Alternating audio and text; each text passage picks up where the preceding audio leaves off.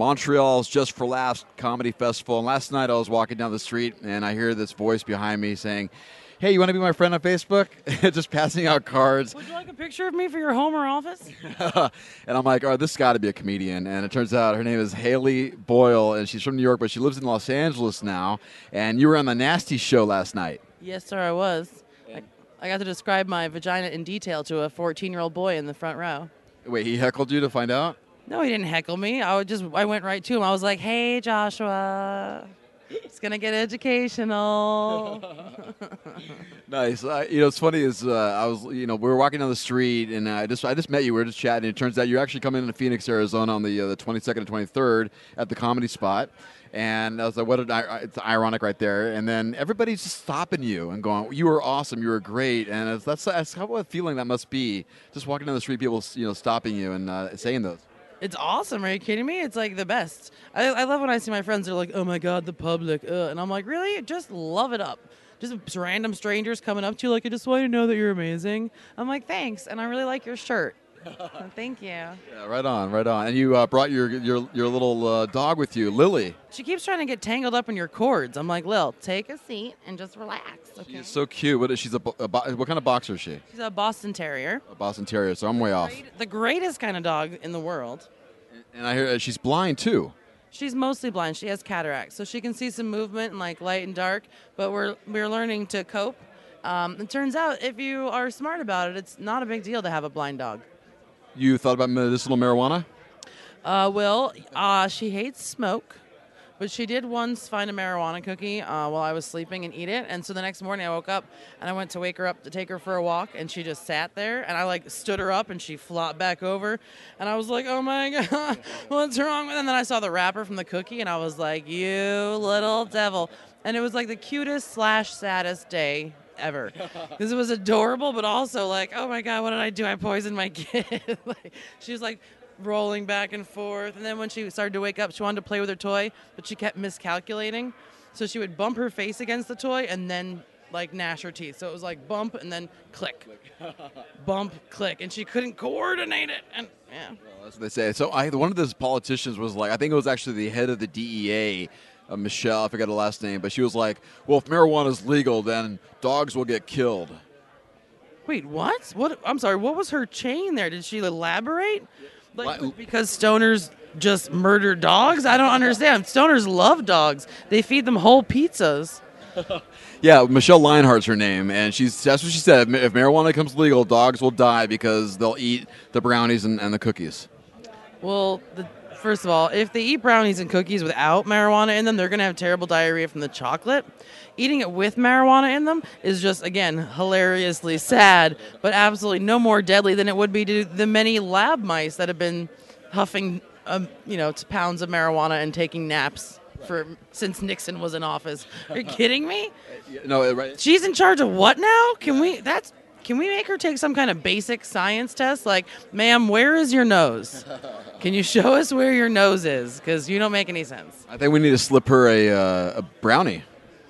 Well, that's well, that's poisoning her. And also, let's not waste weed on that lady. Like whoever she is, she like I very rarely am like, no, they can't have any. To the point where last night I let some weird, creepy French dude that was all drunk and weird and had too many earrings smoke from my hash oil because that's the rules. You're Makasupa, but that lady, she can suck it. She's out of the cipher.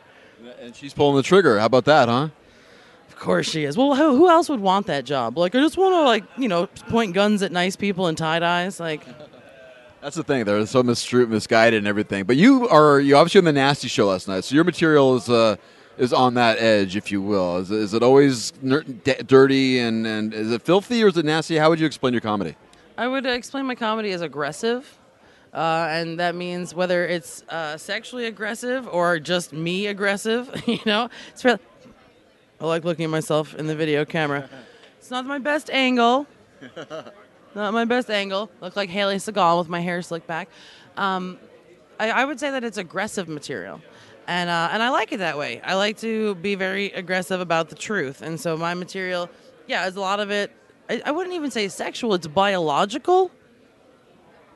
Uh, like I talk about being a squirter, but not in a way that's going to give you a hard on. You know what I'm saying? Uh, it's yeah, it's like a biology class with some personal uh, stories mixed in. Squirter and oozer. Well, uh, a little of each. Uh, it's hard to. I, I don't have time to go into the details of the nuances of my magical lady parts. It's it's like a whole water and laser show down there. It's Have you, have you always been comfortable on stage to talk about that, or is that something you kind of developed into? Uh, what I talk about on stage has never been an issue, but when I first started going on stage, I wasn't comfortable just being up there. I was scared out of my wits. The first time I went on stage, I heard nothing but my own heartbeat in my ears. Uh, so it took a while, and then all of a sudden, I was like, "Oh wait, this is like the safest place in the room to be." I have the mic. I got the wall at my back. I'm the boss here. You know, like this is a great fighting position, higher ground, all the weaponry. Like, so now I love it. Now I feel like I'm in my like Lothlorien. You know, I'm like, oh, I can't be defeated.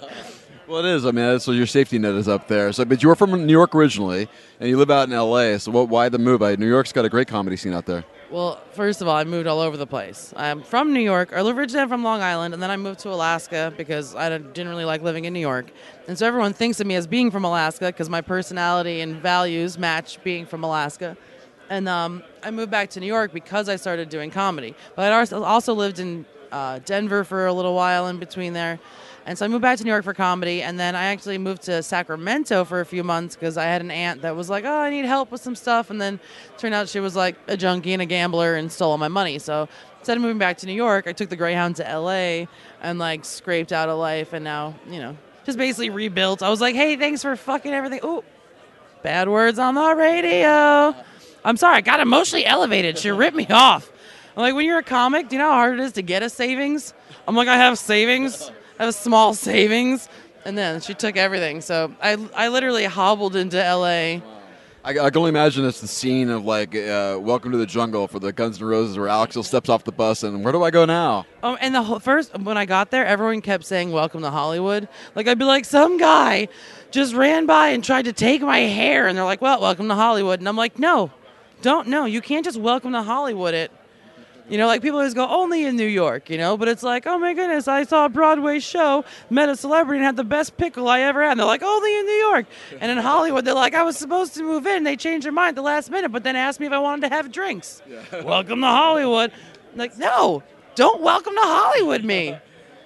So that's where you landed was in Hollywood. I mean, like you took the Greyhound bus and that's where it I stopped. took the Greyhound bus to Salinas, which is farm country, where my friend Sexy Jesus, who is so hot but also a vegan, which is a deal breaker, uh, drove me to LA and dropped me off with some friends from Alaska that live in Playa del Rey.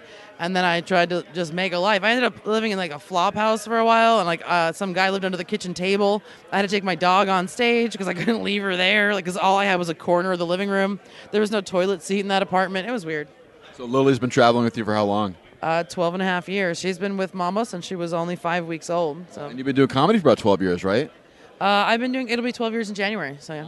So dog and comedy come together at the same time almost. Yeah, it's like I started doing comedy right after I got her, and I was like, "What did I get a dog for? If I was gonna be like a com-? and so uh, we had to figure out how to make that work because you know obviously I was I was committed to this whole dog thing. This is my kid, so yeah. So we had to get a bunch of paperwork to get her into Canada. Really?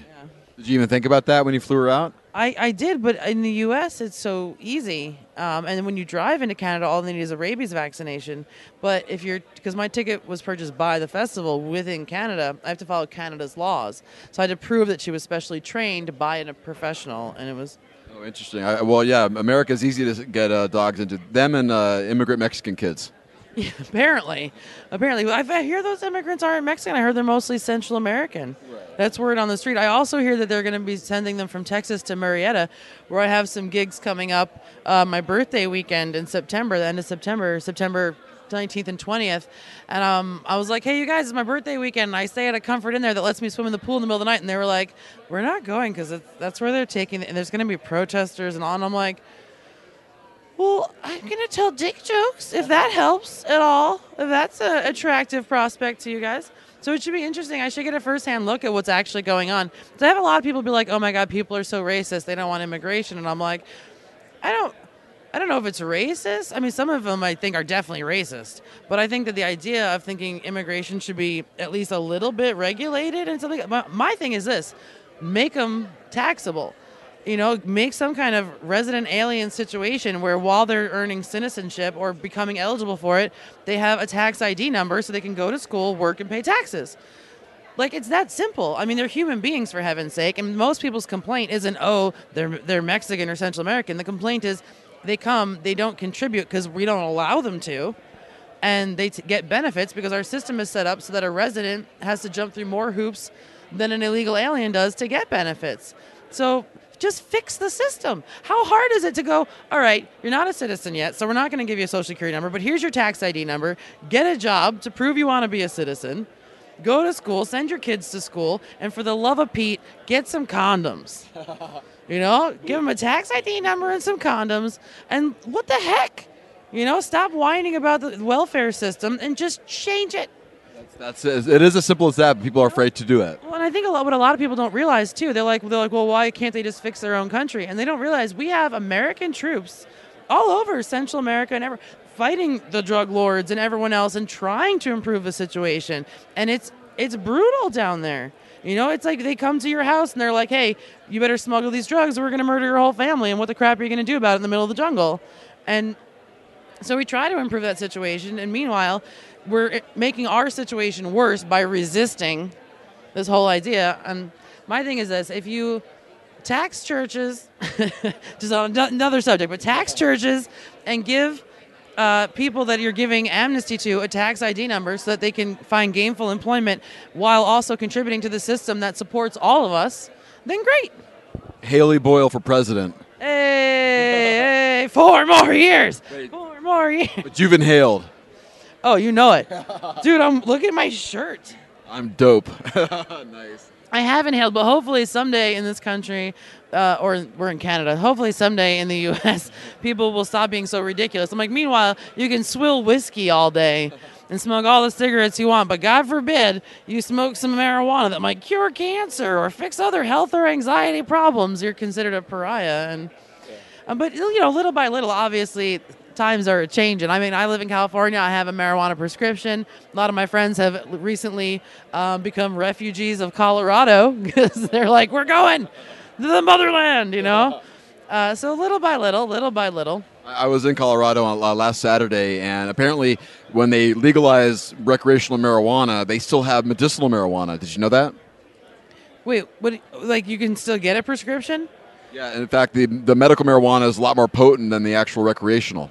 What, I think that's actually perfectly fair because I, I actually have PTSD, and so Lillian's technically a service animal. And as someone who has like valid need for medical marijuana, all that stuff, I sometimes get rather offended by people who act like it's all just a scam to get high. Do I love to get high? You bet your butt. I love it. But without my medical marijuana, I have some very severe mental illness issues. I'm not going to sleep. I'm going to have night terrors if I do. You know, bad stuff happens.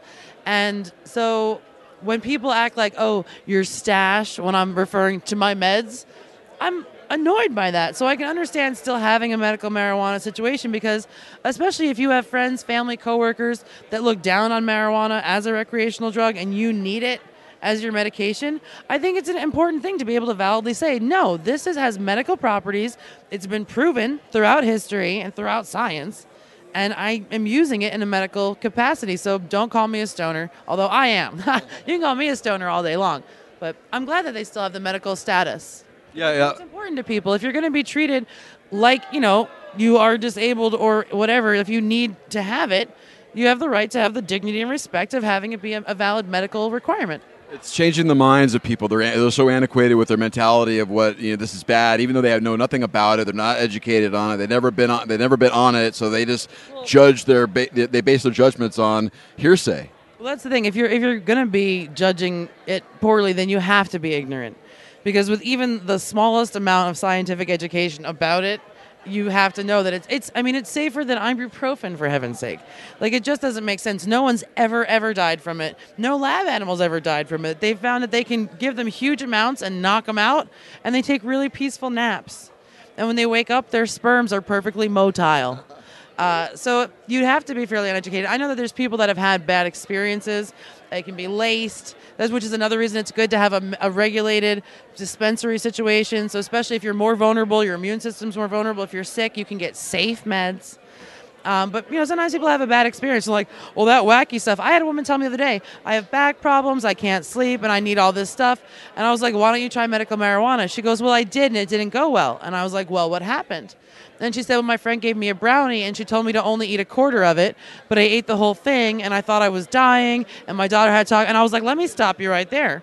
She gave you a recommended dosage, you exceeded it by you took four times the recommended dosage and then were actually fine but thought maybe you weren't. Is that what you're telling me? And she was like, Well, yeah. And I was like, Okay, then. If you're going to whine about the side effects of your painkillers and sleep meds, maybe you should just cut that brownie into four pieces and put three of them away. Because it sounds like the medical marijuana actually worked really well, but because you weren't prepared for the dosage you took, you decided it went poorly. And she was like, Well, I slept for so long. And I'm like, Yeah, wasn't that your complaint that you couldn't fall asleep and stay asleep because of your back pain? But you did, didn't you? I wanted to, sh- I was like, I love you, Barbie. but you just basically told me that medical marijuana worked really well for you. Follow the uh, rules. and that's right. When you get the guidelines, someone gives you, like, you only take this or this, you do that. And then you got to figure it out. Do you smell dog fart right now? Because I smell dog fart. No, I might be upwind, thankfully. I'm a smell psychic. I smell everything. it's a curse and a blessing. Because sometimes I'm like, I smell chowder, and everyone else is like, you're so lucky. So lucky. It's a silent but deadly one, though. it was. Generally every now and then she gets one of those, You get to hear it. and then she looks around like, who did that? She's blaming you. She's like, who's touching my hiney? No one's touching your hiney, Lillian. Uh, Hailey Boyle, you want to give a website out? Um, well, follow me on Twitter at Hailey Butter. It's H A I L E Y B U T T E R. Um, I do have HaileyBoyle.com, although I manage it myself. So sometimes you can see it and sometimes you can't, and I don't know why. August 23rd and 20, 22nd and 23rd at the Comedy Spot in Old Town Scottsdale, thecomedyspot.net. And uh, you are just going to bring it, aren't you? Yeah, and you guys should bring me some weed and candy. Well, yes, we'll, we'll do our best. That's a mission for people out there to listen. I can't. I got to, you know, separate myself from that side, I guess, right? What do you mean? I'm just kidding. Wait, Are you saying that you're looking down on me for using medical marijuana? no, no, I have a medical marijuana card. Well, then you better bring me some weed because mine is expired right now, and I'm traveling a lot right now, and I don't know when I can get it renewed. All right, I will do that for you. Thank you so much, Hailey. I appreciate it. You guys, you're awesome. I much, much appreciate it. All right, you're driving with gas. We're going to continue on from Just for Laughs. Don't forget, fillmytank.org is the website to uh, help me get back home. You can buy a gallon of gas, quarter tank, half tank, full tank. Uh, you got a business package, and we got some charities involved. Of course, KWSS Radio is a nonprofit station, and uh, the Madison Street Veterans Association. It's Veterans for Veterans, helping homeless and hungry vets get the help and care they need. That's what we're trying to do, raise some money for that. So let's all chip in and uh, get me home. I love raising money for vets. Yeah, I remember you talking about that because you've been homeless. I've, I've been homeless, and I feel like a lot of people don't realize how many of the homeless people they pass by every day and are rude to are actually veterans of a war who have actually put their life on their line to defend the freedom of other Americans. And people are like, oh, he's all, he's being a jerk. He doesn't want, and I'm like, he lives on the street now after watching his friends die on the battlefield because our country is messed up. He's allowed to be cranky. Suck it up, show some respect, show some humanity, and pitch in. Yeah, the the, uh, the post duty uh, soldiers are just they're not taken care of real well. The only ones that are taken care of are the ones that come home and surprise their wife or kids at school. little by little, the system is improving with baby steps. Uh, the VA hospitals have a more coordinated uh, computer system now where they can cross reference, give better quality of care. And there are programs available a lot of vets don't know about. There's a lot of places now where you can go to get housing, to get all the medical treatment. The system is improving, their awareness isn't there. So they don't know that they can go in and get the care that they need. It's, and it's frightening as well, especially if you've been on the street and if you're struggling with addiction issues, to go in and feel like you're giving uh, you know information to the government. Um, but they are there to help, and there are um, you know there's Veterans of America, um, there's Comics That Care. Um, there's there's lots of programs now, and I ho- I wish that you know more people were aware that there is more help for veterans. But we do still need to improve the system, and we need to improve the attitude of the public. People need to be a little more grateful. That's that's exactly it right there. There's no reason why any soldier should be homeless and hungry. No, and and even if a, homeless person isn't a soldier, they are still a human being, and to treat them like they're some sort of subspecies or worth less than you are because they don't have the money you do, remember that that can happen to anyone. And you might think that they brought it on themselves, but you don't know. Maybe they didn't have renter's insurance. One little thing goes wrong, you don't have the system in place to back it up, and bam, how do you get back from being homeless? It took me two years, sober and cute in my 20s. Two years to get back into a house. So, you know, don't underestimate it. Treat them like people. Lend a little humanity. The song "What It's Like" from Everlast, man. You know, just don't judge. You know, just help is basically all he needs. You can't know someone's whole story, no matter how much you think you can tell by looking. You can't know. So. Hailey, thank you so much. Right on.